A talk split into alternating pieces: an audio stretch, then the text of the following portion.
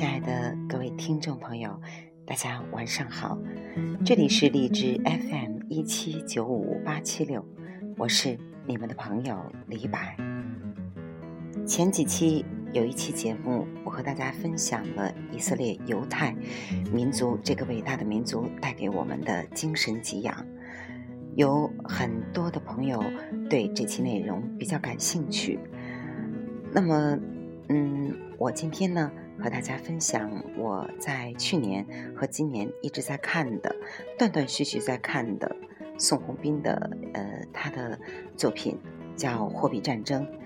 嗯，当然，嗯，对于宋鸿兵的这个作品，我觉得第一本是它的含金量最高的部分。当然，也有人说这里面有很多阴谋论的一些呃评论吧，但是呃，它毕竟也从另外一个角度。让我们了解罗斯柴尔德家族的发迹的过程。那好，今天和大家分享罗斯柴尔德家族的第三个儿子 Nathan，也是最有胆识的那个儿子。他在法兰克福和英国为这个家族带来的巨大贡献。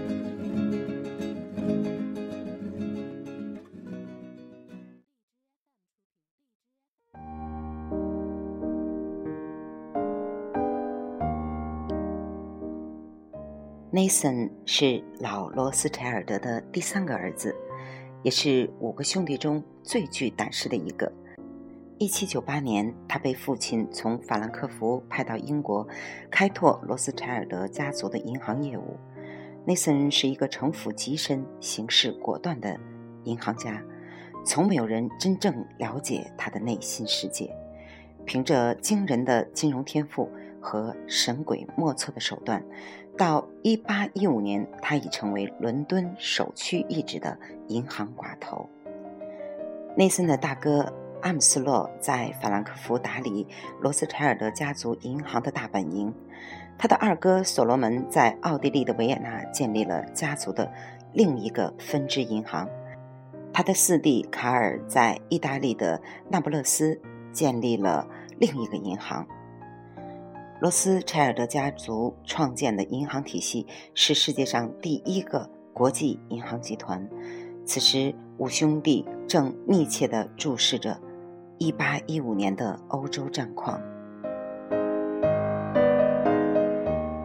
这是一场关系到欧洲大陆命运和前途的重要战争。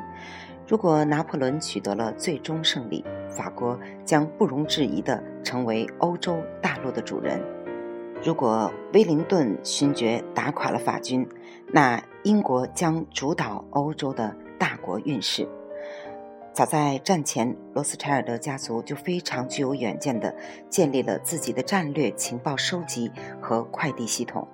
他们构建的数量庞大的秘密代理人网络，这种类似战略情报间谍的人们被称为“孩子们”。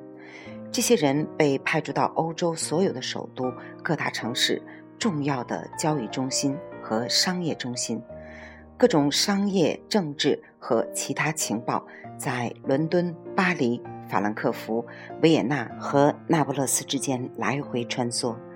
这个情报系统的效率、速度和准确度都达到令人叹为观止的程度，远远超过了任何官方信息网络的速度。其他的竞争对手更是难以望其项背。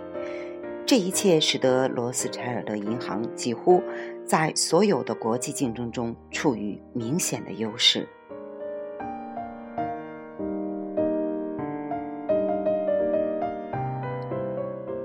罗斯柴尔德银行的马车奔驰在欧洲各地的公路上，罗斯柴尔德银行的船穿梭于海峡之间。罗斯柴尔德银行的间谍们遍布欧洲的城市街道，他们揣着大量的现金、债券、信件和消息。他们最新的独家消息在股票市场和商品市场中被迅速地传播着，但所有的消息中都没有滑铁卢战役的结果宝贵。一八一五年六月十八日，在比利时布鲁塞尔近郊展开的滑铁卢战役，不仅是拿破仑和威灵顿两支大军之间的生死决斗，也是成千上万投资者的巨大赌博。赢家将获得空前的财富，输家将损失惨重。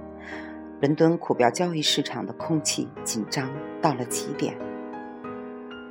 所有的人都在焦急地等待着滑铁卢战役的最终结果。如果英国败了，英国公债价格将跌进深渊；如果英国胜了，英国公债将冲上云霄。正当两支狭路相逢的大军进行着殊死战斗时，罗斯柴尔德的间谍们也在紧张着，从两军内部搜集着尽可能准确的各种战况进展的情报。更多的间谍们则随时负责把最新的战况情报转送到离战场最近的罗斯柴尔德情报中转站。到傍晚时分，拿破仑的败局已定。一个名叫罗斯伍斯的罗斯柴尔德信使。亲眼目睹了战况，他立刻骑快马奔向布鲁塞尔，然后转往奥斯坦德港。当罗斯伍兹跳上一艘具有特别通行证的罗斯柴尔德快船时，已经是深夜时分。这时，英吉利海峡风急浪高，在付了两千法郎的费用之后，他终于找到了一个水手，连夜帮他渡过了海峡。当他于六月十九日凌晨到达英国福克斯顿的岸边时，，Nathan ·罗斯柴尔德亲自等候在那里。Nathan 快速地打开信封，浏览了战报标题，然后策马直奔伦敦的股票交易所。当内森快步进入股票交易所时，正在等待紧急战报、焦急而激动的人立刻安静下来。所有人的目光都注视着内森那张毫无表情、高深莫测的脸。这时，内森放慢了脚步，走到自己被称为罗斯柴尔德支柱的宝座上。此时，他脸上的肌肉仿佛石雕一般。没有丝毫的情绪浮动。这时的交易大厅已经完全没有了往日的喧嚣，每一个人都把自己的富贵荣辱寄托在内森的眼神上。稍过片刻，内森冲着环视在身边的罗斯柴尔德家族的交易员们递了一个深邃的眼色，大家立刻一声不响地冲上交易台，开始抛售。英国公债，大厅里立刻一阵骚动，有人开始交头接耳，更多的人仍然不知所措地站在原地。这时，相当于数十万美元的英国公债被猛然地抛向市场，公债价格开始下滑，然后更大的抛单像海潮一般，一波比一波猛烈，公债的价格开始崩溃。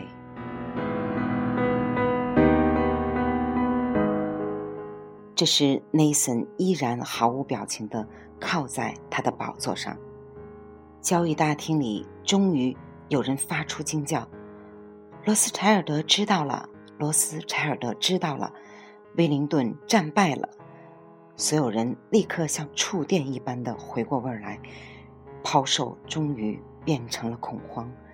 人在猛然失去理智的时候，跟随别人的行为。成了一种自我强制性的行为，每个人都想立刻抛掉手中已毫无价值的英国公债，尽可能的留一些所剩无几的财富。经过几小时的狂抛，英国公债已成为一堆垃圾，票面价值仅剩百分之五。此时的 Nathan 像一开始一样，仍然漠然的看着这一切。他的眼睛以一种不经过长期训练、绝不可能读懂的眼神，轻微的闪动一下，但这次信号却完全不同。他身边的众多交易员立刻扑向各自的交易台，开始买进市场上能见到的每一张英国公债。六月二十一日晚十一点，威灵顿勋爵的信使亨利·波西终于到达了伦敦。消息是，拿破仑大军在八小时的苦战后被彻底的打败了，损失三分之一的士兵，法国完了。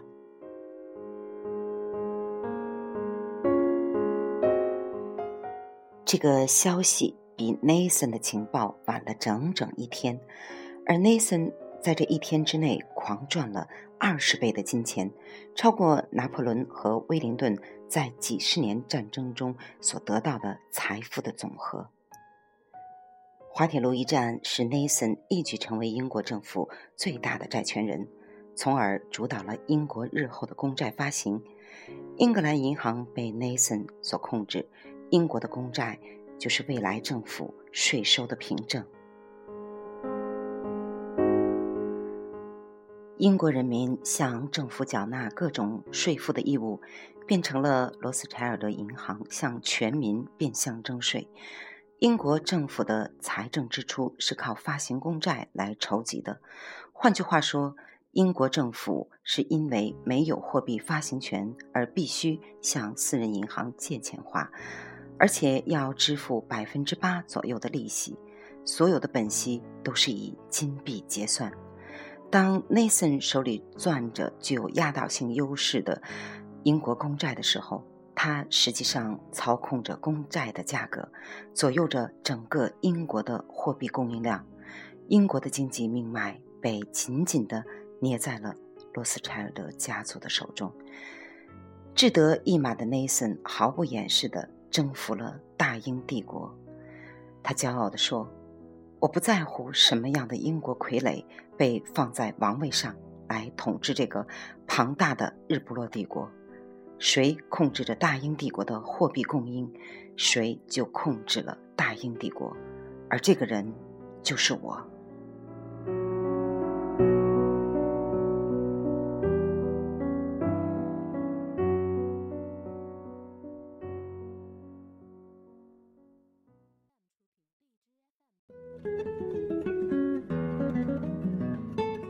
第一次读呃《货币战争》这篇文章这一段时，我深刻的了解到资本的嗜血。